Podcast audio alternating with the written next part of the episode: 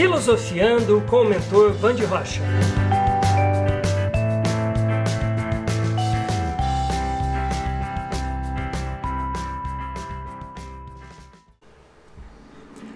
Podcast 2 Coleção Filosofiando.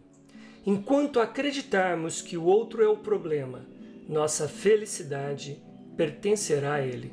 O outro não é o problema. Ele é apenas diferente do que queremos que ele seja. O outro é um teste, nunca um obstáculo. O objetivo do aspecto evolutivo da vida é buscar cada vez mais a compreensão de que não existe injustiçados de fato se nós ampliarmos a nossa lateralidade espiritual e observarmos que um universo religioso justo permite que apenas fatos justos aconteçam na nossa vida, não como sistema punitivo, mas como sistema educativo, porque o universo não pune crianças espirituais, ele educa crianças espirituais. O que parece punição é uma visão estreita de um amplo e gigantesco sistema de absorção do conhecimento evolutivo para fins de crescimento espiritual. É a dor do crescimento dos ossos espirituais. Estamos num game virtual.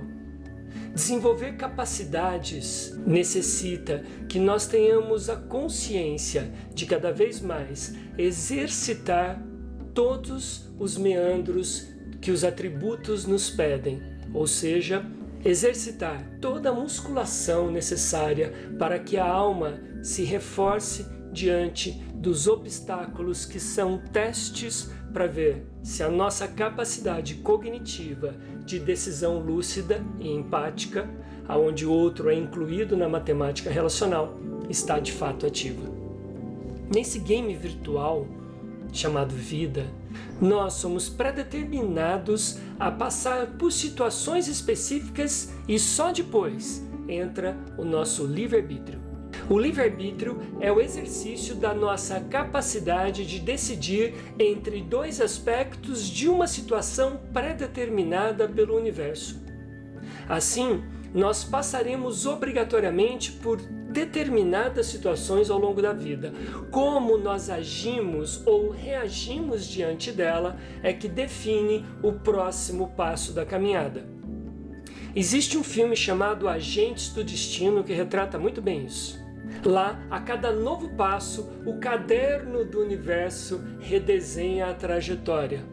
Como um computador superpotente capaz de prever todas as bilionésimas chances de resultados nesse game virtual chamado vida seja redesenhado para o próximo estágio.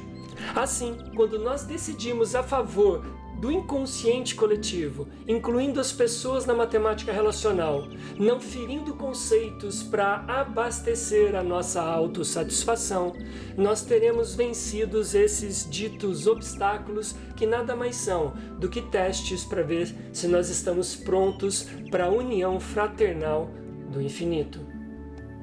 Desenvolver essas capacidades necessita treinar essa consciência relacional empática até que ela se torne uma competência e depois introjetar essa incompetência pelo processo da repetição até que ela se torne automática e involuntária, uma competência inconsciente. Curemos em nós o que nos incomoda nos outros. Porque normalmente o que nos incomoda nos outros é o fator espelho, que está mostrando aquela ferida que nós negamos, que nós não queremos assumir. Ferida que não se assume continua ferida. Desconfie dos excessos. Emoções muito fortes refletem aquilo que nós não queremos ver. São alarmes evolutivos que estão sendo tocados a níveis insanos, num barulho gigantesco, para que nós, observando esses excessos, possamos fazer um autodiagnóstico curemos em nós o que nos incomoda nos outros. Basta perguntar por quê. Por que aquele comportamento está presente? Bom, Comportamento é o fator motivacional que nos leva a atitudes diferentes.